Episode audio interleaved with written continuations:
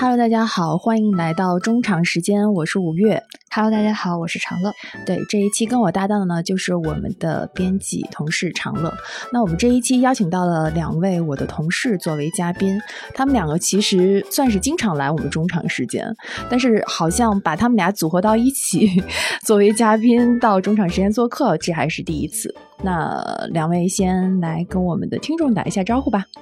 哎，大家好，我是数字刊的编辑梦然。大家好，我是数字刊的编辑一丁。你俩的这个模板挺好，不打一波广告。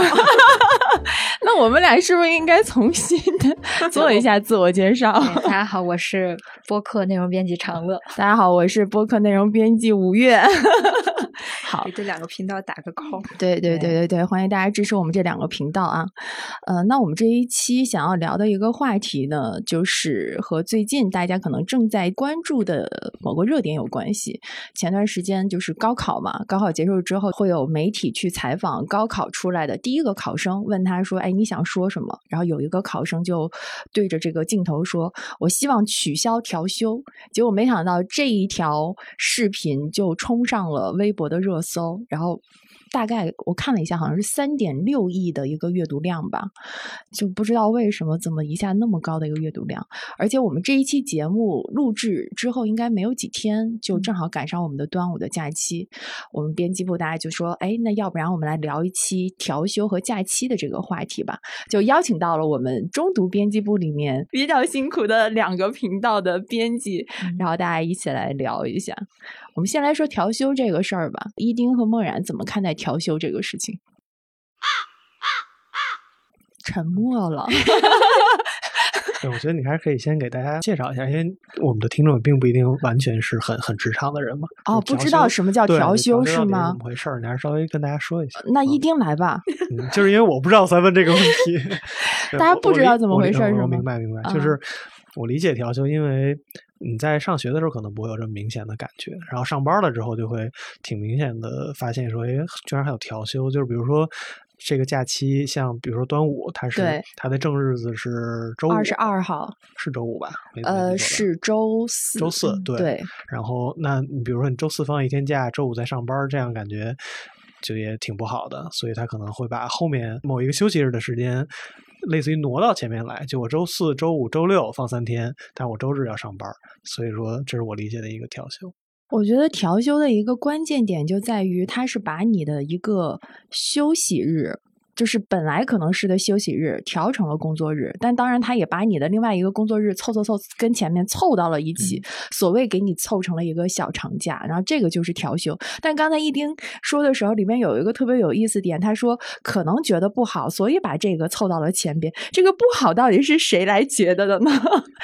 这也是大家在网上一直在讨论的，说为什么会发明调休这种制度？就是你要不要这个形式感是吧？对，是不是一定得这假连着放才算是放假了？就单放一天不行吗？好像。所以调休到底是谁决定的？啊，这个应好像是什么全国放假办吧？对对对，就是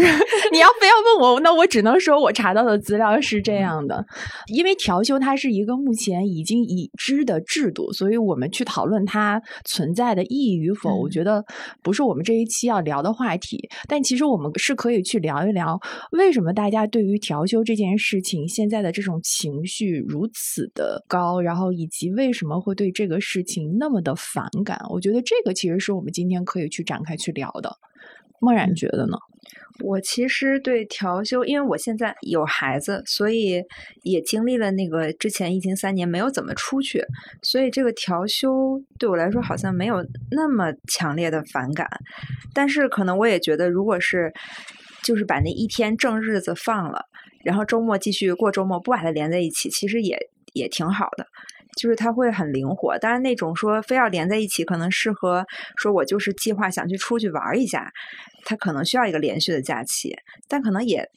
不是常态吧。你也不可能每一个小长假都出去走一下。所以你是接受调休的，还是就是不接受调休的？我现在没有那么强烈说我一定站哪边，但是我觉得不调休也是挺好的。嗯啊、就是让他随着那个正日子去过，然后周末还是继续去做周末，不要来回来去倒。可能从工作的角度，就是我跟 一丁我们两个的工作就是这样调的话，调的话会打乱我们的一些。正常的奏节奏，对，因为数字刊那边是很、很、很有规律的，一周一周走的，所以对我们的影响就是要一下考虑前后两周的事情，嗯，所以还是会带来一点困扰，是吧？肯定会有。嗯嗯，那一丁你是哪一派的？你是会比 较支持属于持？没没有选择这一派的，就 是因为因为确实这个其实有有特殊性嘛，就是我们这种工作性质属于你必须要按那个时间点去完成一些东西，那他休息或者不休息，你那个东西还是要要做完，而不是说我休息的时候我可以把这个东西跳过去，所以它对于你的影响肯定是有的。但是我是觉得调休这个事儿。就看你自己的规划，因为我我觉得他想把这个假期时间凑到一起去，肯定他是觉得说，如果给你连着的三天或者五天的假期，比如说你可以出去出去玩儿，或者你能去个什么地方，他对于嗯。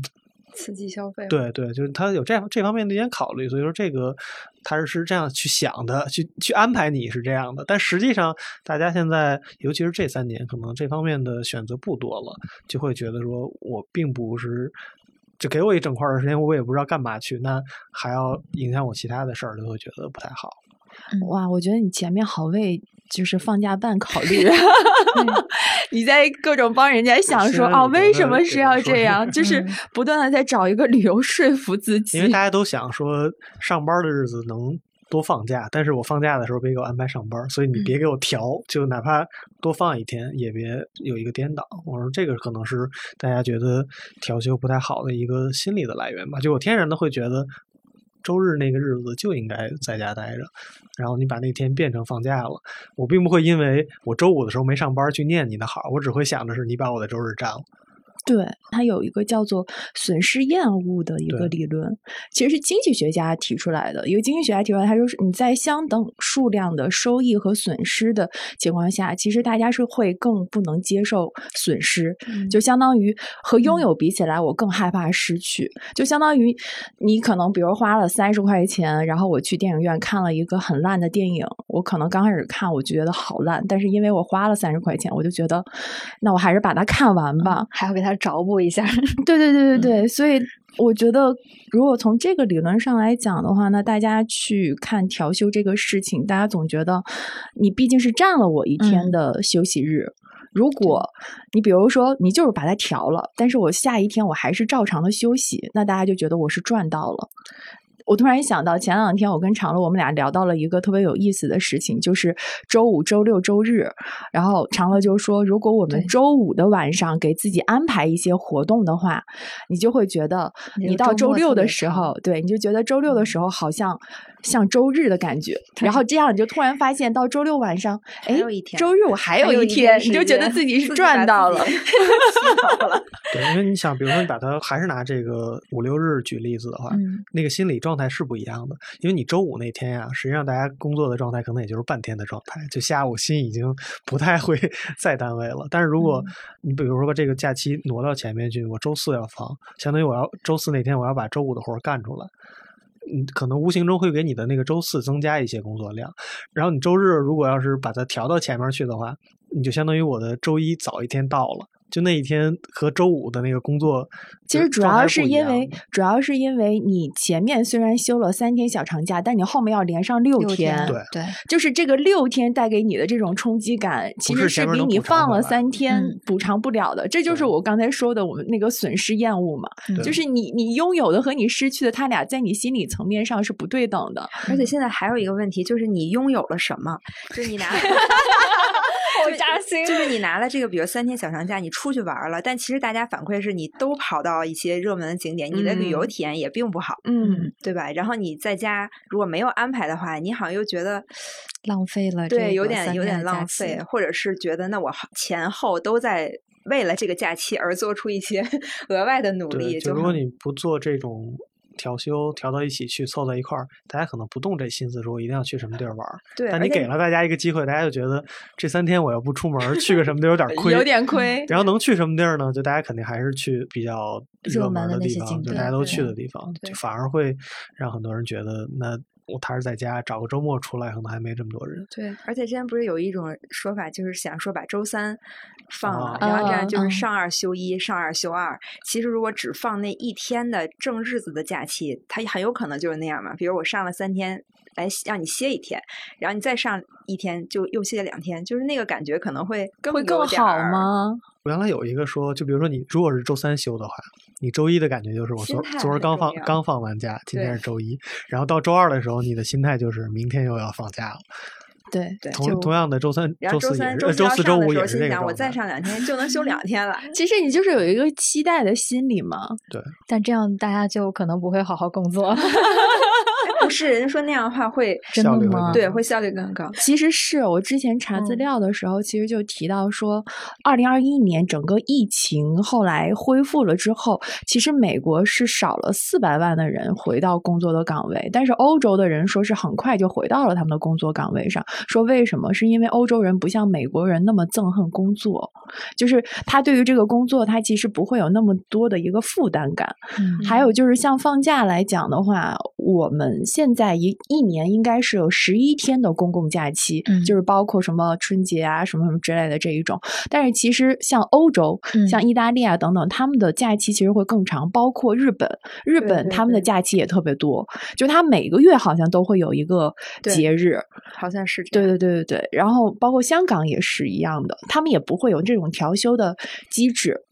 还有包括巴西啊什么的，所以你你如果你去对比来看，你就突然就觉得说，好像为什么我们要 这么去调休？嗯而且我觉得这几年大家一直把调休这件事情拿出来说，其实还是一个对于目前工作状态的嗯不满意吧。我我觉得这个可能占很大的一个原因。我觉得现在国内大家普遍感觉都比较处在一种比较过劳的状态。就刚刚我们有聊到说放三天假，我觉得一方面是你不知道去哪玩，另外一方面就是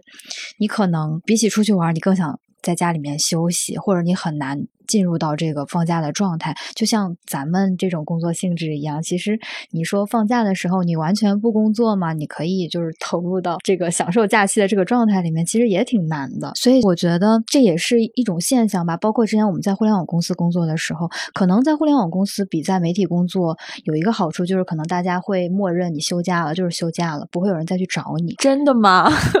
对，但但是可能像我们在媒体工作的，你就很难有这种一块儿完整的假期，说是你可以彻底的关闭手机，然后不接领导的电话或者不接领导的这个呃任务什么的，我觉得是比较难的，还是可能跟这种工作性质的差异有关系。对哎，你们会有嗯请假羞耻吗？就是不好意思。对，就是这个词，我觉得也蛮洋气的。但是我我在做这一期功课的时候，又发现很多人都提到了这个词。所谓的请假羞耻，简单来讲，就是你在请假的时候，你可能会觉得这是一件让你会有愧疚感或羞耻心的事情，就是你会有点不太好意思去请假。而且我觉得这种事情。应该就是在我们现在的这种生活中确确实实发生的，因为我有的时候都会有这种心理感觉。就比如说你在看你是，因为你像刚才长乐其实也提到嘛，就我们媒体工作的一个性质其实是工作和生活没有办法拆分的特别的开。它有时候是一件好事儿，它好事儿就在于可能很多外界的人去看我们就觉得你也不用打卡啊，你也不用就是每一天上班下班定点，然后你好像周六周日有的时候或者周五想请个假，你去干嘛你就干嘛了。而且我经常有朋友跟我讲说，我看你天天去看话剧啊，天天去看什么这个书的什么发布会啊，那个什么发布会，你是不是天天就是工作像玩儿一样？这是一个大家的刻板印象，但是你很难去跟他们解释说我们真正的一个工作状态是什么。但是我好像放假的时候，我也没有办法真正的放假。嗯，我觉得墨染应该对此也深有体会。对我，我觉得现在确实是都混在一起的。我觉得我好像没有说请假羞耻。如果真的是需要休假，不管是你需要自己调整，还是要带小朋友出去一趟之类的，就是还是会根据自己的一些工作的安排，但也会考虑哈哪个时间段会稍微轻松一点。但是我其实像春节的时候，就那种公共假期里头，如果我比如有几天我没有动电脑的话，我其实心里会有点不踏实。不踏实。那那个叫不工作羞耻。你那个叫休假愧疚感吧，类似于这有有点儿种吧。对我嗯请假无所谓，但是我真的是休的时候，我真的不看他，我好像会心里有点不安，哦，会会这样。然后其实你真的去做了它吧，就是 那个那个感觉就很妙，就你当时是意识到自己，哎，为什么我会有这种 感觉呢？但是又真的忍不住得得去看看什么的，然后你就去看了吗？看呀，那那就是要去看一看一看，然后我就踏实了。对我我觉得还 还是跟工作性质有关系，因为嗯虽然我之前那份工作也是在媒体，但这是一个传统媒体，一嗯个报社，嗯那个活儿就跟咱们现在完全不一样。它虽然是媒体，但那个工作，比如说我一周有三天时间我要做版，就要负责这这一天的版面什么的。但是它就是哪怕比如说到两会的时候，你要盯得很晚，要等人民日报的通稿什么的，但是你这个版面只要你今天做完了。这就结束了，就是它有一个固定的终结的时间点。常规的，比如说你六点半或者五点半签版下班儿之后，除非说你这个版上有什么重大错误，可能需要你再去帮着弄一下之外，绝大多数情况下，你的工作跟你是没有任何关系了。所以嗯它的那个界限感会很明显。虽然它也是一种媒体吧，但是它不需要你一直盯着。那个放假是很很实在的。但是现在的话，像刚才莫然姐说，我们这种工作就属于虽然是这样，而且你没事儿啊，你也知道单位没了，你其实也照样运转，但是你还会想说，偶尔看一下群里头会不会有一些就是随时的消息啊，或者有什么需要你处理的事儿，因为它。是有可能发生的，而且如如果一旦发生了的话，你没有办法以你在休假为理由去把这个事儿回避掉的，你还是要去解决这个事儿的。所以这个确实心态是不太一样。我们对面坐着两位工作狂，看到了吗？是的，这就是数字刊频道他们的一个整体的风格，哎，对，但是我好卷呀！但是就是你说说请假羞耻或者什么的，我倒不觉得是羞耻，但是会有一个，因为你不请啊，你连假都不请啊，你当然没有请假羞耻了。因为因为你要琢磨一个事儿，就是比如说同样这一个事儿，我们有十个人在做，就像我原来在前单位的时候，可能我们那一个部门有十几个人，然后你同样的一个版面可能就有两三个人负责。我觉得说我可能请一个假，呃，也会给别人带来一些工作量，但是可能你不会说觉得这个事儿特别那什么。但比如现在就我跟王二姐两个人在做同样一个工作，那如果我要请假的时候，可能我就要去想一想，这个工作量如果说只剩下一个人在做的话，那我是不是能提前帮他弄出来？如果弄不出来的话，那要怎么弄？就是你会考虑很多这个事情，就是你不想希望因为你自己去请假，把很多东西分担到你的同事身上。这个我觉得是在请假之前要要琢磨一下的。完了，你之前一直没请假，都是因为 都是因为梦我然之前？之前没请假，确实是因为 我主要就是因为热爱工作，这个是 刚才可不是这么说的，都录下来了。因为正想正想爆料说，去年趁着不忙的时候，然后想说让那个依林找时间，是不是休休一下？啊然后依林说：“哎呀，也没有什么特别的事情安排，要不我就别休了。对，其实啊，所以原来不是这样的嗯你心里肯定会有要要过一下嘛，这个都但是你没有觉得你过的这一下，其实它并不是符合常理的吗？你没有考虑过这个事情，它其实并不是一个非常非常合理的思考的角度吗？你有没有想过？就是因为嗯，比如说，呃，首先我们肯定是要说的是你的休息和你的请假，这个应该是我们自己应该有的一个法定权利，法定权利，嗯所谓天赋人权 是一个权利。我不否认说，我们肯定都是会害怕去麻烦别人，然后所以我们很多的时候可能就不会去请假。我觉得你刚才说那个点是我看到的，很多人说请假羞耻里边的原因之一。对。嗯，就是如果你真的要是 去说的话，就是大家可能都会在情绪认知上，他可能会被一些环境所刺激，然后大家就会去判断说，在这种环境下，我主观要去做什么样的事情，然后这个事情我是不是自己能够控制，然后判断一圈了之后，发现说啊，那我可能会麻烦同事，我可能会让领导考虑我怎么怎么样，我可能会造成什么什么样的一些情况，就是你自己在社交的这种情绪上，已经给自己增加了非常多的这种 buff，已经叠加了非常非常多的这种负担。你最后想一想说，哦，那算了吧，这个事情我可能没有办法控制的很好，这个事情就又会造成各种各样的麻烦，所以那我不如从根源上杜绝它，那我就不去请假了。我觉得听下来其实是是这样的一个逻辑，但是这个事情是不是就是对的呢？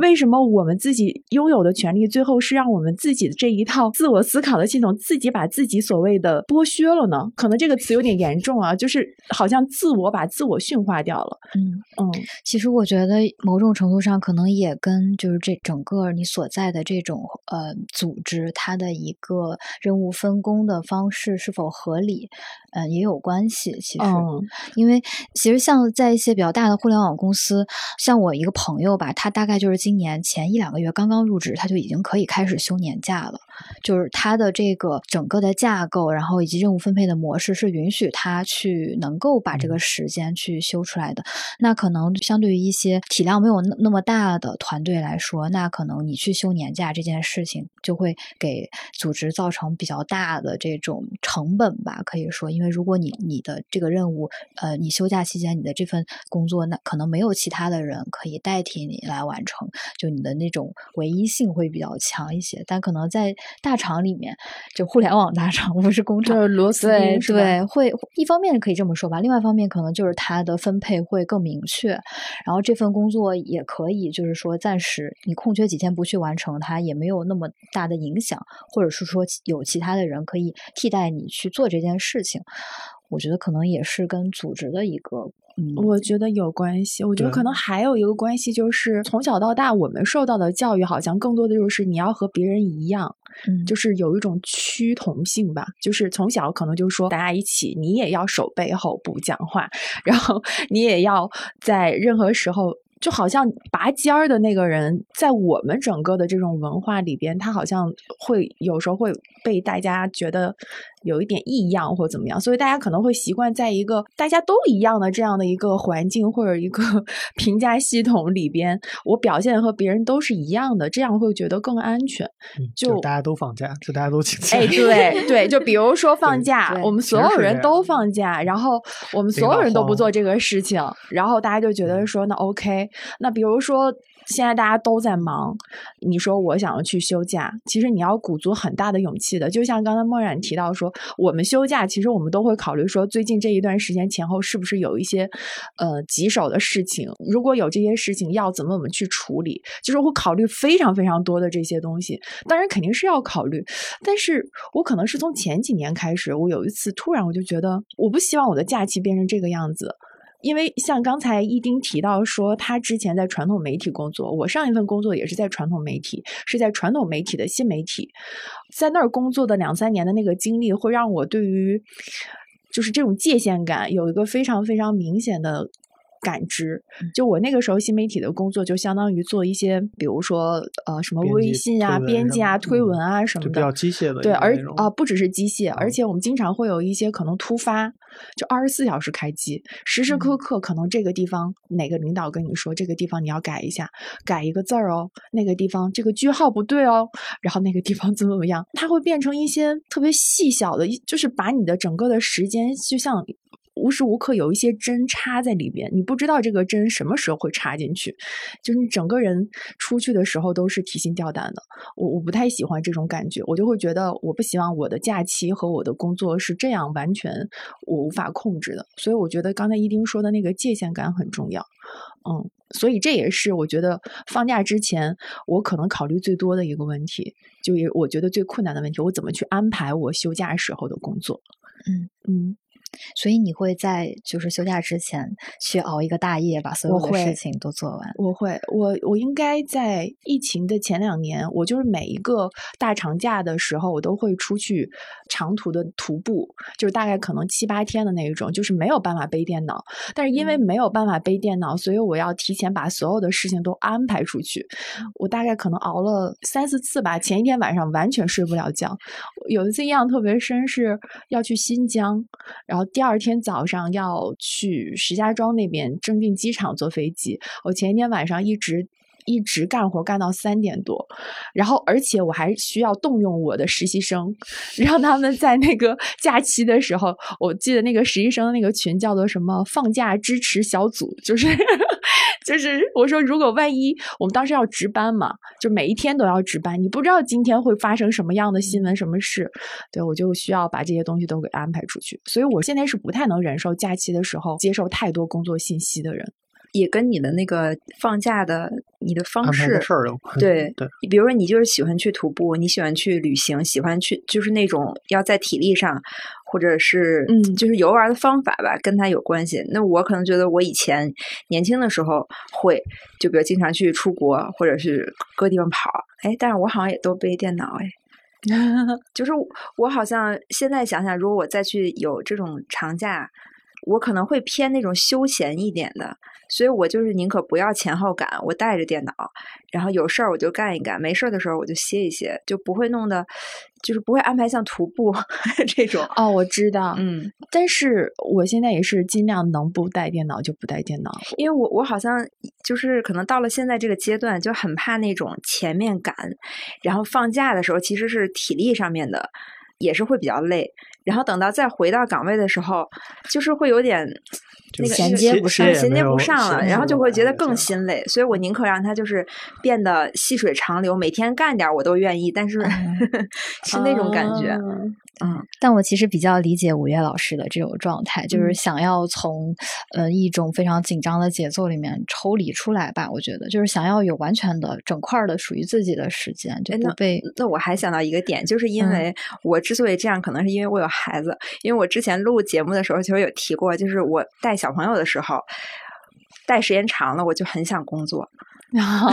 然后工作很长时间，我就很想就是跟小孩儿一起，就其实是一个嗯在换脑子的这个感觉。所以呢，就是我可能也习惯了这种切换，就你要让我一直干这个，我也很难受。一直让我干那件事儿，我也很难受，所以他们哎穿插在一起，我觉得哎那样好像 刚好。嗯，你有没有假期的时候特别不能忍受的事儿？假期不能忍受的事，你有吗？哎，比如说啊，比嗯如说我假期的时候，我现在就会做一个很幼稚的一个举动，就嗯如果我要休假，我就会把我的微信的那个状态。改成就是勿打扰，哦。然后我甚至会在之前那种不是法定的，比如说五一假后面接几天这种年假，比如可能我就六月份突然休了一个假，嗯。我会在我的微信的签名后面直接打上说正在休假中，就是我不太希望会被别人打扰，因为我们的工作会经常会被打扰嘛，嗯我我可能就会这样。我不会，就是我我因为我就是觉得它合在一起，我可能比较接受了。嗯啊、而且我们其实就是本来工作的状态就是一周一周的跟着周刊走，因为记者那边他们就是文化社会轮轮换嘛，两个，然后但是我们这边其实每周都有他该上的东西。所以也不太可能，就就也许我们俩真的休假的时候，也不太可能说把我这件事儿全都交给对方，嗯还是会继续把这些事儿就随着这个日子过就把它做了。啊、可能有个别的内容能提前储备一下，是吧？对我我在想的是，原来微信那个状态是真的有用的，是吗？我在想，我是不是之前打扰到过很多人，因为我从来不看那个东西。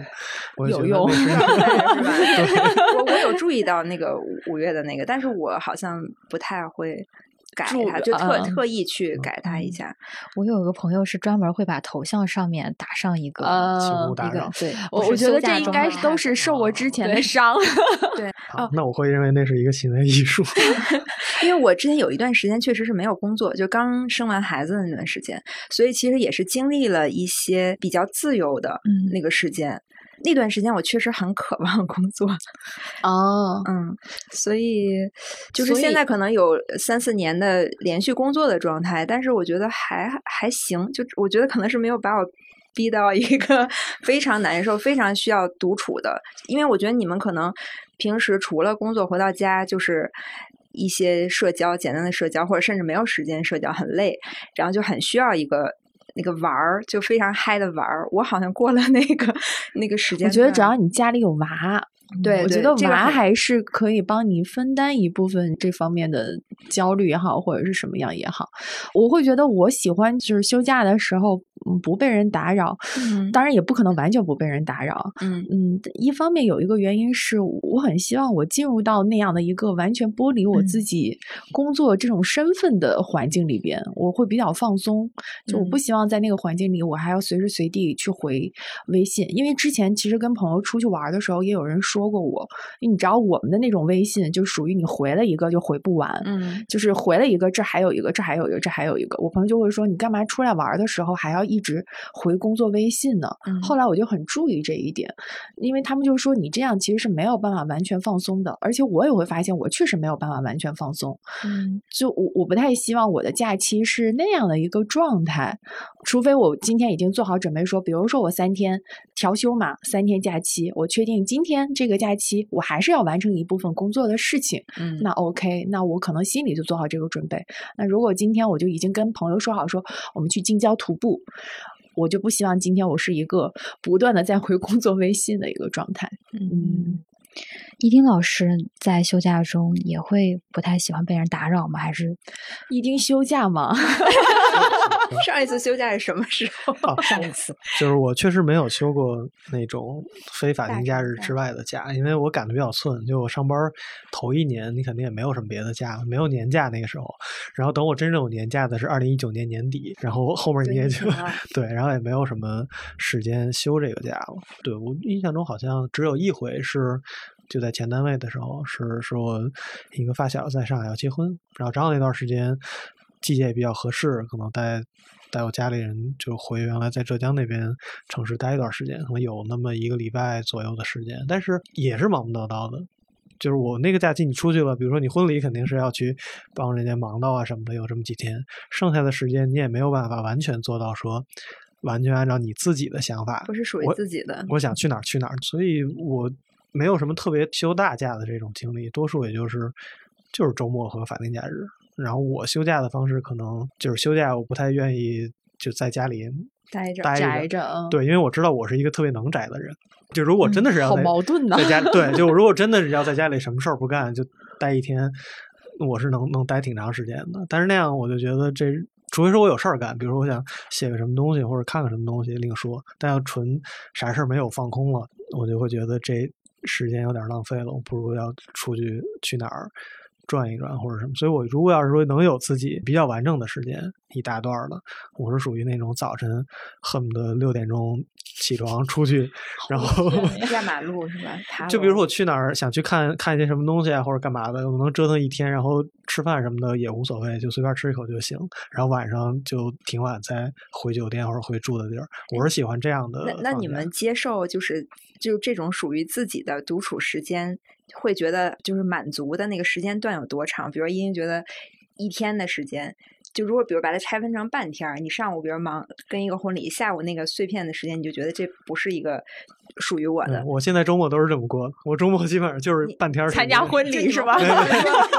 你们会觉得说一个整天是一个最小的单位嘛？就是我要没有，我半天儿就行。我现在我现在基本上就已经是半天儿了，周六周日两天时间，嗯可能有一天的时间是要就比如在家待一待，但同时你要去处理一些工作里的东西，然后剩下一天一般可能是是周六吧，就是周六中午可能你出去。拍点东西或者去哪儿转一转，然后又然后晚上再回来，可能这半天时间是就塞的比较满的，就在别人看来可能是极限操作，你满世界跑那种，但可能对我来说是每周可能比较放松的一个状态，不太常规。就我这种肯定不太常规。会有吗？会有觉得要要一个大块儿的时间是多大块儿？我会，嗯、一天一周，我我其实不会有那么明显的那个时间是足够的一个时限段，就是我我就完全随我自己的心意。我突然嗯想到前段时间看那个小红书上有一个很火的一个概念，是一个小红书博主，他就说我从今天下午五点开始，我要开始我的 gap day，就是哦不都 gap year 嘛，它就叫嗯 gap day。他说嗯现在就是我从今天下午五点，我到明天的什么什么时候，这段时间就是我的间隔。天要这么翻译的嗯话，间隔日，我这个间隔日里边，我我可能我就是自己做一些我自己想做的事儿。嗯我然后我突然觉得我这个可能和他有点像，但也不太像，因为我是周末的时候，我可能会选择一天的时间去出去，但这个出去不像一丁老师这么排的这么满，我会觉得有点累。嗯就是我，但是我会随着我自己心意，比如说我上周六就是跟闺蜜去约了，先去个国博，然后呢是提前一个星期预约的，在国博看完展，然后我们一起吃了个饭。吃完饭了之后呢，因为他要回家去看娃，然后我就正好跟他回到那边，正好去做了一个皮肤护理啊什么的。然后做完皮肤护理之后，我就觉得时间也还来得及，我就查了一下晚上有没有什么剧在演，然后正好看到国家大剧院有一个很好看的话剧，之前是种草的《降 E 大调三重奏》，然后正好时间合适，我就正好从那边又去看了个剧。看完剧之后九点多，然后回的家，我就觉得这一天完全是我自己的一个安排，我就觉得这就是我的假期，就是只要今天这一天的安排都是我自己主动意愿安排的，我就觉得这是一种放松。嗯，不管今天我是去爬山也好，还是去干嘛也好，而且我觉得也不在意时间。我有的时候可能你上午可能起得晚一点，你下午就去看一个电影，我觉得在电影院。黑漆漆的电影院里边，你沉浸在里面那两个小时，对于我来说也是一个放松和放假，它就叫放假。但是我不知道一丁，我我我很想问一丁，就是你特别特种兵式的那半天和一天里边，你是完全不处理工作任何的消息吗？还是说也会处理，也会处理？比如我抽空在上面拍着照，然后赶快回一个工作的信息，定猛然 你会去判断，比如说这个东西我花个十分钟，我可能手机上我就能完成了，嗯那我肯定就及时回了呗，你没必要说我再往后推。但比如说这个事儿确实是一个挺着急的，然后需要你回到家拿电脑去处理的。你可能会要要要沟通一下，比如说我晚点弄行不行？如果实在都不行，真的是逼到那份儿上了，那也确实你也没办法。但一般吗哎，你会烦躁吗？呃所幸现在没有遇到过那样的情况，就还好，好其实还好淡然啊稳定的，情绪很稳定，对，因为主要我现在也不会说像之前就一定要怎么怎么样，其实还是就就我虽然说我出去呃瞎转或者什么，可能我真的就是从家门口骑辆车，然后大概在家门口。然后想想去哪儿骑一圈，可能骑个三四个小时，也就是在很远啊就瞎溜达，你就去看，没有像原来目的性那么强。嗯，我我其实挺羡慕你们刚才说的这种，因为我刚才问你们那个最小的那个单位，就是因为我现在觉得我可能最小单位是一个小时，嗯就是如果我真的很想自己待一下的话，很烦躁的话，我就会把孩子送到一个课上去，让我歇一个小时，真的。然后还有就是小孩睡了以后的那个晚上，可能那也就两个小时左右吧，可能会是一个非常安静的非常安静、非常享受、珍惜的那么一个时间段。嗯，嗯，所以我压根儿就没有过说很奢侈的能有一天半天我想干嘛我就干嘛，已经就不可能了。嗯好心酸，啊，大家现在更不想要孩子了。我刚想说，就就就这怎么说呢？就是你是一点一点一点过到现在这样，所以也也不是说突然间给你一个，就你你就现在就立刻变成这样，你很难接受。但我是一点一点，它其实就适应了这个节奏。就我真的很很烦躁的时候，我会也会有这种方法可以去放松一下。嗯，当然，那感觉肯定会不一样，就是你的假期被一个工作打断和被孩子打断是不一嗯样的。对对，毕竟孩子还是可以给你反馈很多正面的东西，嗯，正面的情绪啊，各个方面。对对对。对，哎，所以你们会觉得，就是放了假之后，会更利于后续的工作吗？因为现在不经常就是说，看怎么放放了假之后还会有一个假期综合症，就是刚放完假回来的那几天，大家总觉得哪里不太对劲。进入不了状态。对，这跟上学的，时候也很像吧？我觉得好像每次开学那种也很难受啊。你刚刚开学嗯上来很难收心回来嗯但我们那是放了一个非常非常漫长的寒假和暑假那。短的是就是比如说原来那种黄金周七天的那种，也会觉得差不多吧，就状是就是到放假快结束的那两天就已经开始难受了。然后最开心的是马上要放假那两天，还不嗯是真的在假里面的时候。是的，但是我会发现，我这两年有一个不同的心态。如果嗯这个假期我真的可以把工作和我的假期分得很清楚，我完成了我在这个假期里面放松度假的 KPI，、嗯那我其实回到工作之后，我的那个状态就会恢复的比较快，因为我是带着一个真的放松完心情、放松完身体、愉快的心情回到工作中的，而且我会有那种所谓的愧疚心理，就是哎，我我这个假期我玩的这么开心，那我该工作了吧？我是这么想的。但如果我这个假期是不断的在被工作打断，就是我过得也并没有那么开心的话，我就会回到工作了之后很难很快进入状态，我就总觉得啊。我前面那个假期就是也没玩好，就也很亏，然后你就总觉得这个工作，嗯，不能这样。就是其实这个心理大家不要学啊，其实不太好。但我不知道大家是不是也会有这样的一个心理的状态，就会有那点倦怠的心理。嗯，你说对假期倦怠还是对工作？怎么会对假期倦怠？谁会对？假期倦怠丁怠？老师，不，有有的时候是你身体上会更累，就假期的时候你会更累，然后你哦我会准准我不太备不好，我不太怕身体上的累，我坦白讲。呃不喜欢。你是不嗯怕，就大家都不怕，但是你会觉得，就我我的感觉是，因为我可能你周六周日如果把这事儿安的安排的特别满的话，到周日的晚上，你就会觉得，如果明天还能有这么一天，我就纯歇一歇就好了。但是明天要上班了，那你为啥要安排那么满呢？那个嗯安排满的安排在周六，对，但有的时候不是你自己能决定的，就是你这事儿你都想干，或者说你有的时候哦是确实都需要去去弄的话，那你是没办法的呀。但是就是说这种时候你会觉得，如果第二天不上班儿，我就能踏踏实实的歇歇一。但如果第二天真的不上班了，你还是会给自己安排各种 事儿。再安排一天是吧？哎，那你们有没有想过，什么样算是一个，就是对于你们来说更好的放假的模式呢？就像刚才一丁说，我放了一天，我再放一天，比如说我周一也放，他的这个小长假如果是周六、周日、周一，你是不是会觉得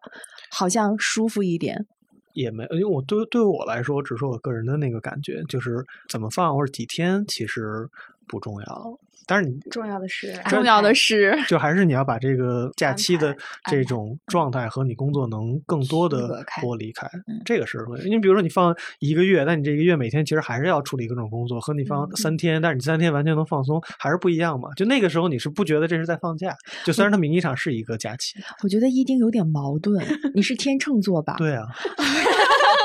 因为一听刚才其实，在描述他放假的那个状态的时候，尤其我在问他说：“那你特种兵似的这么又去骑行又去干嘛的时候，嗯你处不处理工作的信息？”然后他给我的一种反馈，让我觉得说，好像他也无所谓，他也都可以。但刚才再问这个问题的时候，他又会说：“那假期的话，还是要看他能不能跟工作剥离开来。”对啊，就是你你的这个点到底是在哪里呢？就是你的界限点是非常的低吗？你的这种承受能力是在可能可能哪个位置？可能是，就是我我不是属于那种说我假期 我一定要怎样就完全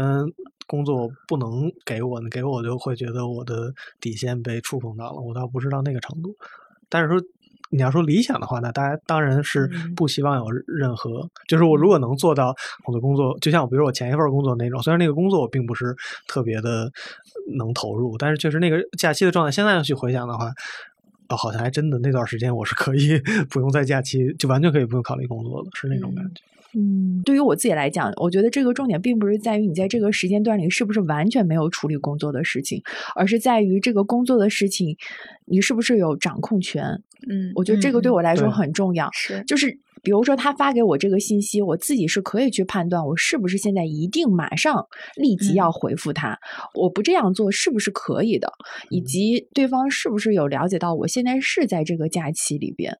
就是你你整个的那种状态是会不一样的。我就在想说，很多人都说不喜欢调休，其实是因为不想工作，他不是憎恨调休，他其实是憎恨你这种工作。如果工作变成了一种无休止的工作，就像大家说那个什么西西弗斯一直在推的那个铁球一样，你你你没有你的假期，你在假期里你也要同时处理很多工作的事情。他把你所有的节奏都打乱了，嗯你就好像你一直不断的在工作，这种无休止的工作的节奏，其实是大家才更憎恨的。嗯我的理解可能是这样。对我我其实比较能够体会到这种感受，因为我工作的年限到现在也不是很长，然后我现在不是那种能够快速的从工作的那种状态中抽离出来的，所以可能如果休假的时候突然有工作，我就会觉得这个事情没有做完，或者说有的时候甚至会明明我已经把所有的事情都做完了，但是我就在玩的时候总是会想着是不是等会儿就有有一个新的活儿要来了，或者手机一震动就马上把手机打开看看是不是有什么事情要处理啊，或者怎么样，就会有这种焦虑的情绪在吧。所以我是会比较希望说。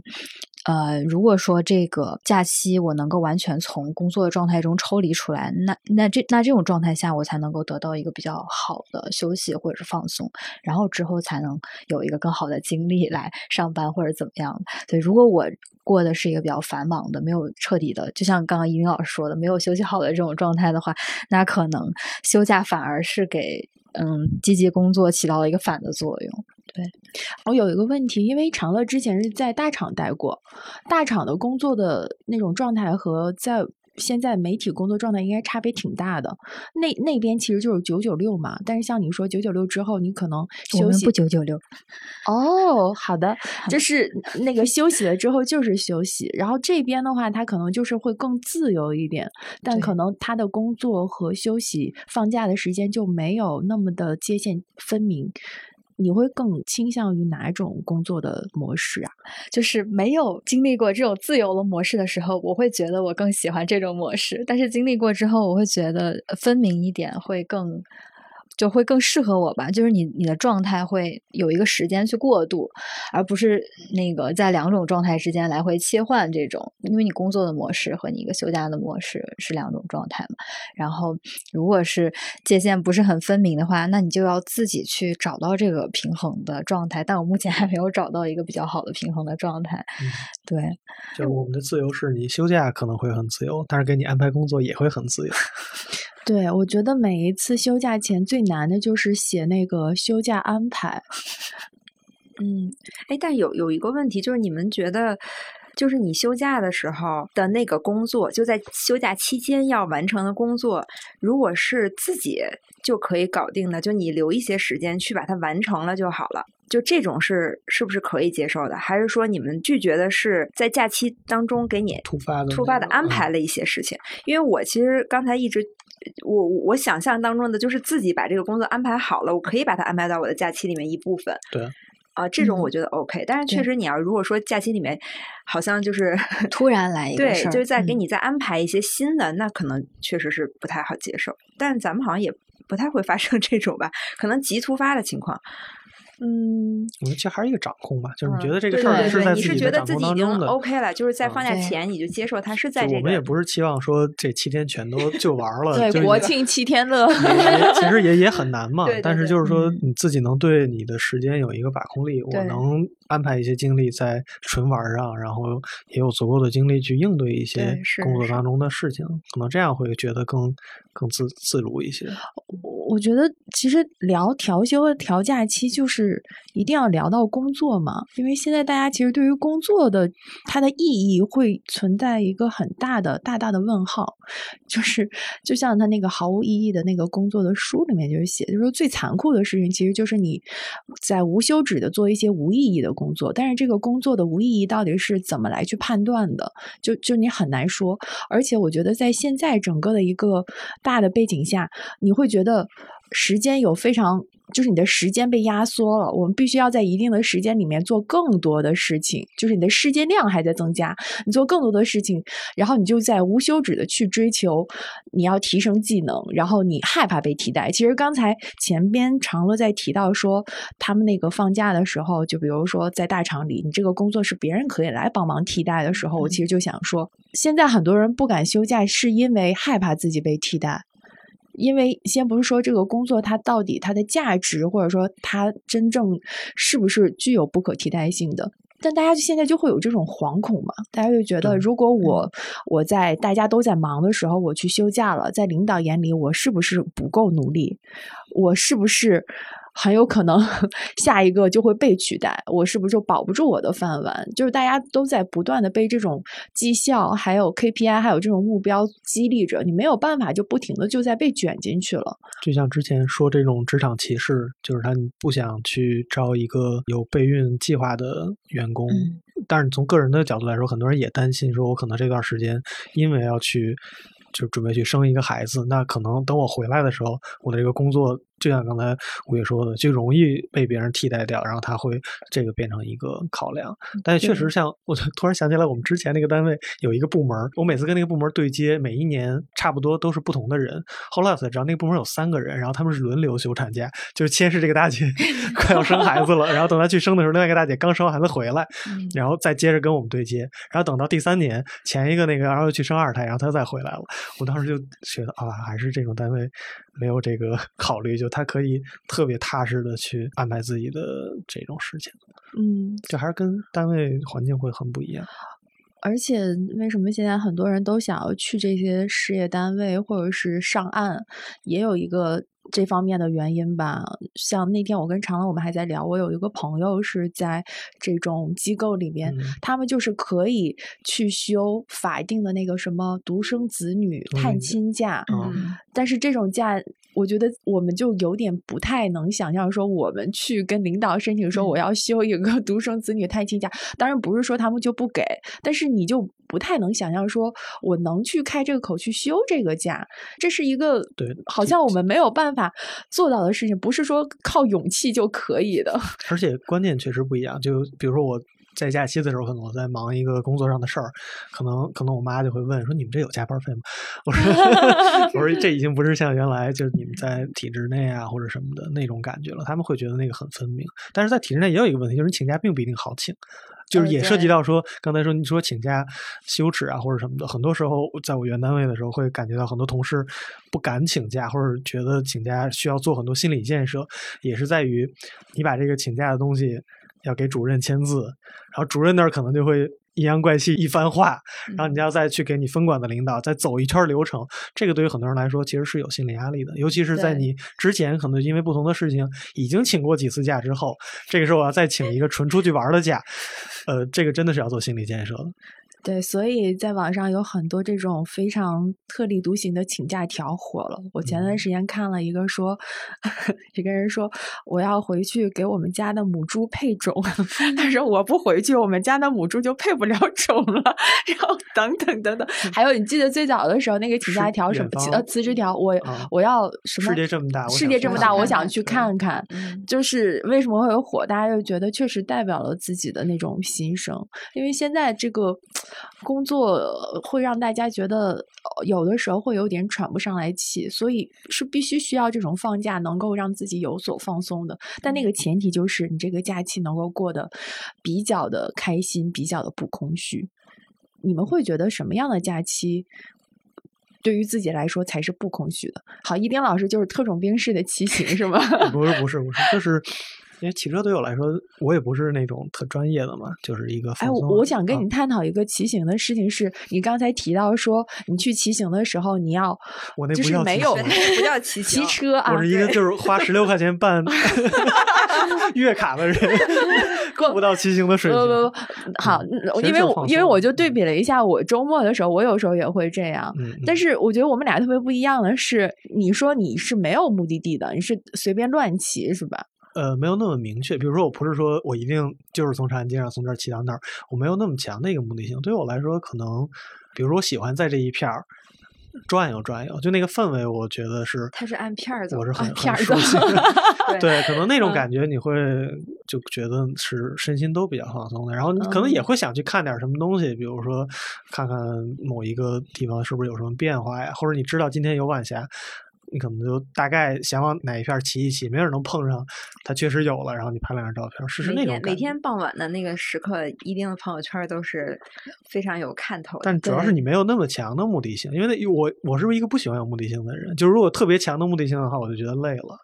嗯，就是因为你会承担说他你没有达到那个东西，你就会觉得我何必呢？反正都是出来哎，那所以如果真的给你个长假，你会不是那种做特别有目的性计划的那种，是吧？哦，我会，啊，我是会做还对是不，会？我会做。你看矛矛盾矛盾，天秤座真的比如说人生就是给你立住了。给你一个七天的假期，什么啊事儿没有，你就 你就出去，他不能接受规划一个什么的话，我是会会做非常细致的规划的。啊，是吗？太卷了。如果你要是跟朋友一起出去，你一定是制作规划的那个人是吗？有可能，对，看那个朋友是不是也是一啊，个如果那个朋友是一个比较强势的，那你就随他也 OK。对，但比如说我跟朋友出去，大家就是 也不是 人设立住了，一丁老师人设立住了。还是还是会的。就是如果说他说你随便，而且我也能知道我们俩是能玩到一起去的，就有一些共同兴趣点的话，可能我会会把那个大概的弄得很清楚。但我说的我没什么目的性，是在一个你现在生活的城市，我没有那么强的目的，说就要看一个什么东西。我是喜欢就随便溜达最好，那样是会很方。比如说你骑到这个路口，我就不想往那边拐，往另外一个方向拐了，那样你会觉得很自由吗？OK，那我们就给你七天啊，这个一会儿有梦然和长乐也可以，我们都回答一下。就如果就给你七天的假期，嗯你现在按你自己的想法，尽量把它安排的让自己觉得开心、快乐、不空虚，你会怎么去安排呢？就像我刚才说的，比如说我就是想去拿上海举例子吧，比如说就是想去上海，因为可能之前你没有这么长的时间在这个城市好好的看一下，那可能你要把每天的日程排满。比如说有几天可能我就是专门是出去为了拍照去的，嗯啊，这是有一个路线。然后可能有一些你想去看的，嗯、建筑也好，或者一些街区也好，你把它。排满就好了，因为你知道你七天怎么也看不完的，只要你尽可能的把你的路线能串的更多就好了嘛。这就是我的这种方式，但这种方式就很很费人，就是你一个人自己折腾没关系，但如果有，因为我之前有一回是带着家里人出去这么走，走了一天，第二天想跟你再去了。对我妈和我姐说说，嗯，就把我们放到一个就 是就是什么地儿，然后你自己转去吧，然后晚上我们一块儿吃饭就好。我说行，那样其实对于两个人来说都很都很轻松，我也不用。你也不会妥协，你一定会坚持说，还是按照自己的放假的对，那个时候你会有一个个心理的落差，就是说本来已经这种假期很少了，好不容易出来一趟，那你自己肯定是不愿意割舍太多。就是一丁的那个假期安排，他他是希望能够完全遵从自己的一个意愿，然后整个安排下来，包括那个节奏。嗯，并不一定是我自己，就就是在一起玩的人的是大家是没有觉得说因为你的投入，然后别人没有那么投入，然后你会觉得哎，这样好像不太合就你。缺一个志趣相投的搭子。莫然呢？我我刚才他一说，我也想，就是我年轻的时候，你不要这么说，别人还以为你就是我20多大了。我二十多岁的时候，也是那种比较珍惜那个时间，然后嗯就想把这个假期用尽它。然后我曾经就是也是跟朋友出去的时候，如果他们在酒店里准备的时间很长，或者说他想睡个觉，我就很难受。嗯我就想，你都出来了，怎么能在这儿睡觉呢？就在酒店里睡觉嘛。就我我就有点难受，然后我就会说，那你睡，我就要不出去，我我其实也不是去远地儿，就哪怕我在那个楼下转一转，我都觉得，哎，我我没有在屋里待着。嗯，但是现嗯在我就不会了，现在就就比如说我我可能现在计划后面如果有假的话，我就会带着孩子去一个 那种待得住的地方，比如说去那个 Club Med 的那种度假村，就是一价全包，我什么都不用想，嗯我在屋里或者我在一个户外坐着，然后把它托给那些 GU 看着就行了，我就觉得这样就很好。或者说我也不会定一个小目的地，就会比如定一个城市，去了以后就是现查，或者是想去哪儿了，就是商量就去。除非有一些可能乐园这种买门票要提前订，其他的我就无所谓，就开心就好。我们做个假设啊，嗯。假设你有，比如说三天的时间，你可以不用带娃，就是嗯真的不用带着娃一起出去旅行，完全是你自己去规划你自己的一个假期，你会做什么？但是我还是有娃，对吧？就是我的这个假设是在我二十多岁的时候，还是现在？，我的假设是，比如说这三天就是有别人来帮你看娃，你不用操心他，你现哦在可以去规划一个自己的。那我不会去特种兵那种，我还是以休休息放松为主吧。嗯，就是知道三天之后吧，还会回到你身边。就是心态和那个身体的状态也不太一样了。嗯以前真的就如果说徒步，我愿意去，我背着包什么的，我愿意去。你现在让我再去一个，或者我会带着一堆东西出去做手工，我我会带着它，有可能。让别人围观你做手工。那那也不是，就是你你就就像有人以前出去，比如带着毛线在那儿吃，或者是什么的，我会我会觉得，就是那个状态下，你真的就是不用想任何事情，然后就是非常投入、非常放松，然后做出来以后你就很享受。嗯，然后当然现在就是孩子有一个好处，就是他现在也也很喜欢做手工，所以在这个地方就是我俩如果假可以一起期是可以一做手工起做的，对对对，嗯，还是离不了孩子，对对，很难。对，刚刚听梦然老师说，我我好像也有这样的一个心理转换的过程，就是我刚上大学，大学那一会儿吧，嗯。那个时候我也是一有假期就会，嗯，比如说有几天出去玩的话，我就会安排的特别满，而且嗯。那个时候还有一个心理，可能就是你会买那种过夜的火车，因为你不想嗯在路途上浪路费时间途上浪费时间，对你可能就是那种睡一晚，然后第二天早上你就到了，然后把嗯包放到酒店里面，你就开始出去玩儿，然后可能你一天至少要安排几个景点吧，就你可嗯。能到苏州那边去逛园林，就是拉着我妈一块儿去，可能一天就要逛个两个起码，就是这种水平，其实还是挺累的。所以现在再让我去想下一次再有这个假期，就马上要到的这个 端午的假期，我会怎么去安排？我就突然有一点不知道该怎么去安排了，因为可能之前我也是有点像一丁老师说的那种目的性很强，就是我要去一个地方，然后我就要把这个地方的所有的都看看了，我想嗯看的都看了。但是现在再想想那种节奏，还是会觉得挺累的。所以现在就可能更希望的是说，能有这样子整片的时间，哪怕就在一个地方待着，就不去计划了。对我觉得这个可能也也跟我男朋友有关系，就是我们两个就是是两个极端，他是一个一点都不喜欢计划的人，然后我是一个比较喜欢计划的人。我男朋友从来就没有周末的安排，他可能周末突然他说我想去打个球，我就去打球；我想打游戏，我就出去打游戏，或者是说他想去看有个什么什么什么展很有意思，他出去看他就立马出去看，他就是这种。所以可能跟他在一起久了之后，我也觉得好像，呃，有的时候不需要去，尤其是假期啊，就不需要去安排什么，不需要带着那么强的目的性，可能就是你随性一点，然后想到要去一个什么地方，然后你就过去，然后过去就随便看看，随便转转，说不定会有一些这种不太一样的这种收获。对，主要是跟男朋友在一起，所以就没白过，是吧？也也没有，我们俩不是所吃了一口有的假期，狗粮你说 说我们不是所有的假期都会在一起过。嗯，我我还蛮同意长乐说的，就是我会觉得我有时候那个心态也是在有变化的。嗯比如说周末的时候，我可能两天没有办法都在家里宅着，我可能有一天会静，有一天会动一点，就是但是。嗯如果说怎么样不白过的话，就是整个的这个假期完全是按照我自己的意愿自主去掌控、自主去安排的。我觉得这个很重要。嗯，我之前在可能几年前呃工作有一段时间会比较烦躁的时候，是因为我觉得我没有办法去把控我的工作和我的生活。我觉得这是假期对我来讲好像就变得没有意义了，就就就所谓他们就是说你去谈论假期，其实就是在谈论你的一个价值观嘛。就好比美国人他们是觉得他们的生活是为了工作，但是英国人、欧洲人会觉得他们的工作是为了生活，这会导致他们对于工作的这种状态和态度是截然不同的。我蛮推荐大家去看那个韩炳哲有一个书叫做《倦怠社会》，那个韩他那个《倦怠社会》里面就会提到说，他觉得二十一世纪现在这个社会是一个。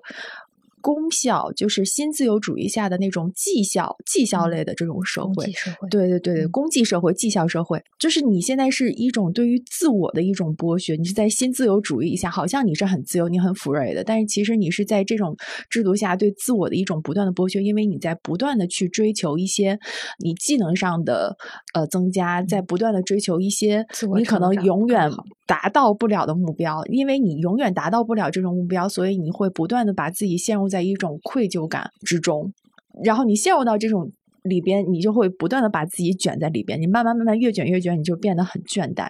你就把控不了你的工作了，你把控不了你的工作，你又把控不了你的生活，然后这样的话，我就觉得假期你去讨论它，好像意义都。没有了，因为你的假期也不是真正的假期，嗯嗯，这是我在做这期节目的时候，最开始我们可能想要讨论说去聊更轻松的一些话题，但是，呃，做了一些功课之后，我会发现，其实你对于假期的一个讨论是完全没有办法脱离开工作和生活的。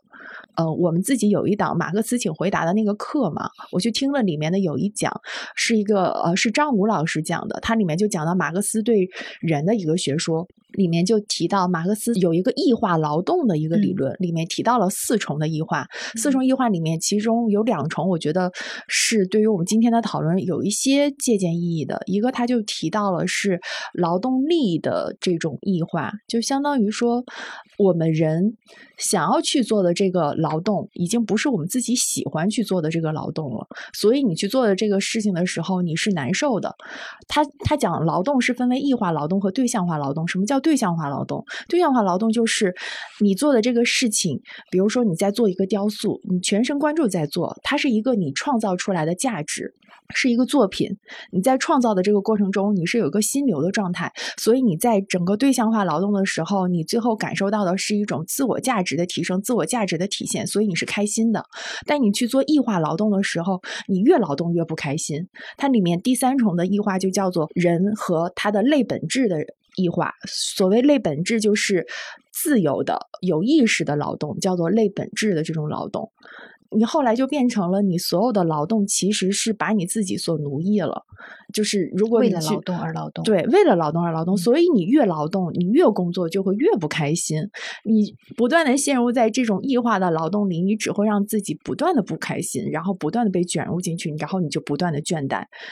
嗯，所以如果是这样去看待的话，我们想要去从这里面抽离出来，可能你还是要重新。找到自己对于工作和生活的那种把控感，嗯，但但其实是蛮难的，我觉得这是一个不太容易的事情。我刚才听你说，就是我之前不是一直在家看孩子那段时间，我不是一直就是在做手工，在做那些艺术作品，然后再往外卖嘛。就其实做的过程我是很开心，就是心流的那种状态。但是它是售卖的过程吗？不是，但是它当它成为你通过它去获取钱，它变成了一个嗯，它就不一样了。但是如果副业是觉得我。就它变成了一个商品，对对对。然后呢，你要是工作，如果你为了工作而工作，但是我能得到相应的回报价值，我我是觉得 OK 的。就你给我足够的钱。等价的钱，我我干了这个事儿，我也觉得 OK，我就是拿到了回报嘛。但是如果你真的就是在做自己喜欢做的事情，但是呢，那个生计可能成为一个你要去操心的事情，那可能也也不太会让你高兴了。所以他可能还有那那一层的关系。因为我觉得你把它当兴趣去做的时候，可能会有更多的自主权，然后你可以想要去嗯把它。按照自己的一些理解和想法去创造，但是如果说这个事情变成了一件生计，它进入到这个市场里面，然后你就要去考虑消费者他们的一些意愿，然后以及一些市场的这种定价格的一些规律啊之类的，你就会被动的去做一些改变。对，而且我觉得可能。就是困在了一个系统里吧，就是你困在了这个里边，你你自己能做的好像也就变得很有限。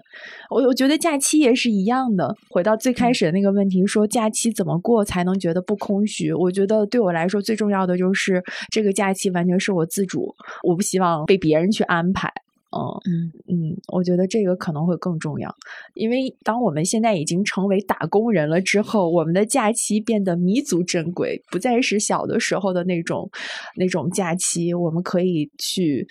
玩啊，或者是可能去看一些好看的东西啊，跟爸妈一起出去啊什么的。那现在假期对于我们来说的意义，可能就是工作之外的一个放松，一个喘息的时间。因为原来你不放假的时候。的那个生活状态对你来说没有像现在你工作的时候那么不能说压迫吧，就是让你觉得不可控的性那么强。就原来你不放假，你可能是在上学或者上什么，但你并不觉得那个东西是一个被迫去做的事儿吧？就对于大部分人来说，你并不会觉得我去上学或者干嘛的是一个很很痛苦的事儿，或者是我需要去应付的事儿。对，你就觉得这个是顺理成章。你小时候也不会琢磨那么多，所以你也不并不会觉得那样一个假期我要把它看得多重或者。或者怎么样，一定要有一个什么东西？但现在是因为你会觉得我工作这个时间，很多时候并不能获得你自己的一个自我价值的实现，或者我并不能掌控过多的东西，那我就更需要在一个你告诉我这段时间本来是你可以自由安排的时候。我觉得要百分之百啊！你不能在这个时候再去给我一些我不能掌控的这个感觉，那我当然会觉得这个是不好了。所以可能那个点是，除了假期本身之外，你不放假那段时间，你对他的那个投入的状态也有变化了。嗯，所以假期可能是打工人一年当中为数不多的可以自己有掌控权的一段时间，还不一定能掌控。名义上是 对，名义上是这样的。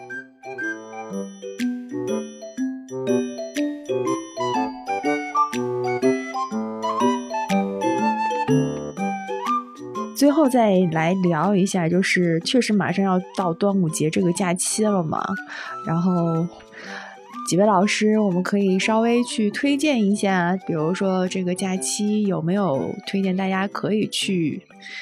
这种攻略也好，或者说想要推荐的影视剧或者是什么样的也好，有没有？来听数字看，因为我这个端午，我跟你说，我这个端午三天可能都是在跟孩子准备期末考试。因为他们马上就要期末了，所以这个假期估计是不行了，就肯定会等到暑假之后了。嗯，没了，就是听数字 看是吗？这这块不别剪，拉手，这块不能剪。桃花坞的那个综艺，我觉得还是对对对。漠然有跟我推荐那个综艺，就是桃花坞第第几季？第三季是不是？第三，我觉得第二季会比较啊，是因为它里面有一些就是社交的那那一部分观察，我觉得还蛮有意思的，提供了一个。梦想中、理想中的一个生活，然后把他们抽离出自己本身的那个职业的状态，对对，可能看一看的时候也会自己会带入一些吧。但是反正综艺也不要当真 因为它是一个那种很多人就都有有认识的有不认识的，然后你在同一个生活环境下，嗯，其实是有很多社交当中交往里面的问题。嗯，然后可能就小到说，我们这一桌人谁谁来当这个屋长去决策一些事情，还是说我们抛出一个问题，大家怎么能协商一致解决啊？就是很多这种小的点，对，那还挺有意思。嗯，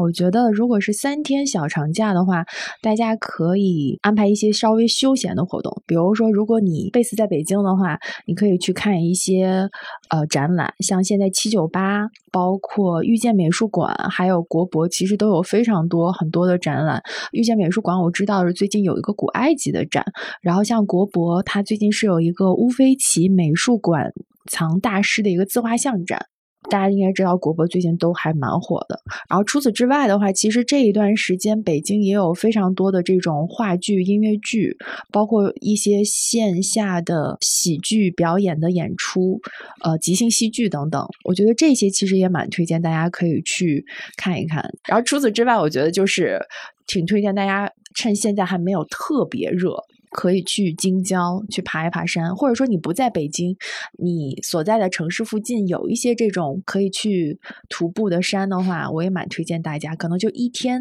一日的这种行程比较好。然后剩下两天的话，我觉得可以有一天稍微在家里陪陪家人，或者跟朋友一起去约约吃个饭，然后打卡一些比较好吃的美食。那还有一天，也许你可能就要开始准备后面一天的工作。我这个端午节的话，其实是请了三天年假，因为很早之前大家就说这个端午节你请三天年假就可以休八天嘛。然后现在六月份嘛，其实挺适合，就是如果说能请，就是各位听众朋友们能请年假的话，其实也挺推荐这么请。然后去像这种八天的话，可以去一些嗯，像西藏啊，或者是嗯新疆这边可以去自驾这种的。但是新疆最近太热了，真的。对，嗯，但是这个防晒，对，但是如果是七八月去的话，就更更热了，所以这个这个季节还可以去，或者去川西之类的。都是比较好的选择。那我自己的话，其实是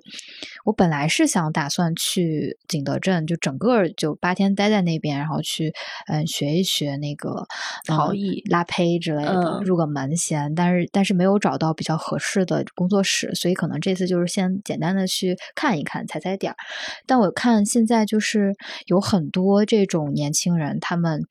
呃就会利用假期或者是 gap year 去景德镇。然后学陶瓷，因为其实你过去的话，一般它的课程时间都会比较长。如果你真的想学什么东西的话，对，所以如果大家有整块的时间的话，也可以考虑去。然后那边有也有一些美术馆、陶瓷展之类的，所以如果大家就是感兴趣的话，也可以去逛一逛。嗯，对，而且现在那个叫 City Walk 非常流行，就是城市漫游嘛。如果三天的时间的话，其实你确实是可以选择一个可能给你城市大概两个小时或三个小时车程的另外一个城市去那儿逛一逛，你会觉得你整个的时间是完全被拉长了。像我有一次可能就是周六的早上去了一趟苏州，然后周一早上回来，那整个的两天在那边，你的整个的时间感会很不一样，你的。感受是我好像在那儿已经待了三四天了。嗯，这个其实也蛮推荐大家的。其实这种小长假反而特别适合去那种。去一个城市，一个小城市，对，然后可以待几天。像我之前就是也有利用小小的假期去过柳州，就是专门去吃螺蛳粉儿。嗯，对，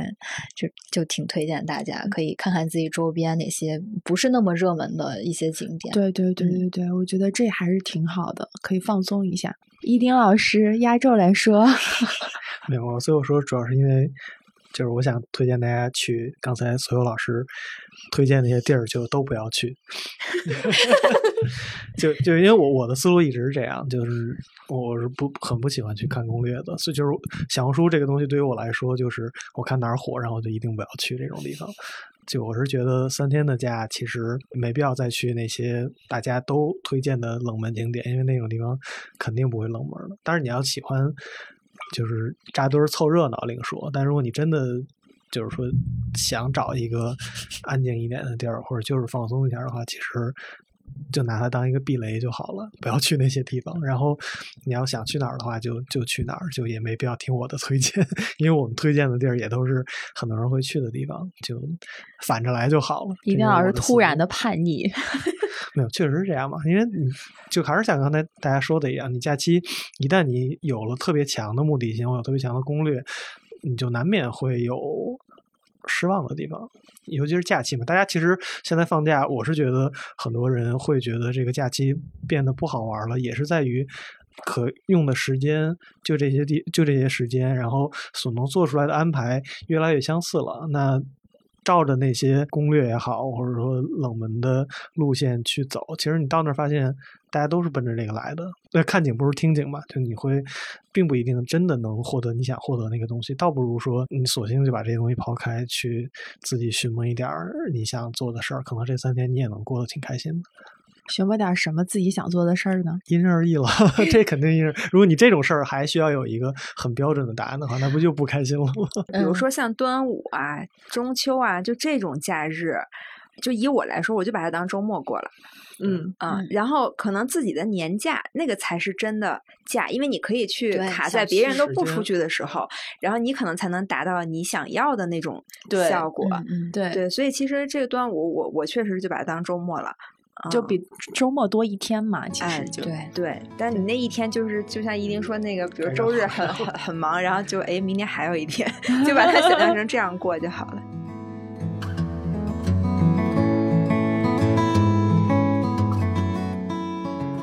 好，那我们今天聊了特别多有关假期调休的话题，但其实是从这个话题又聊到了更多关于工作的意义、工作的价值，以及你可能是怎么去看待你的生活和工作的。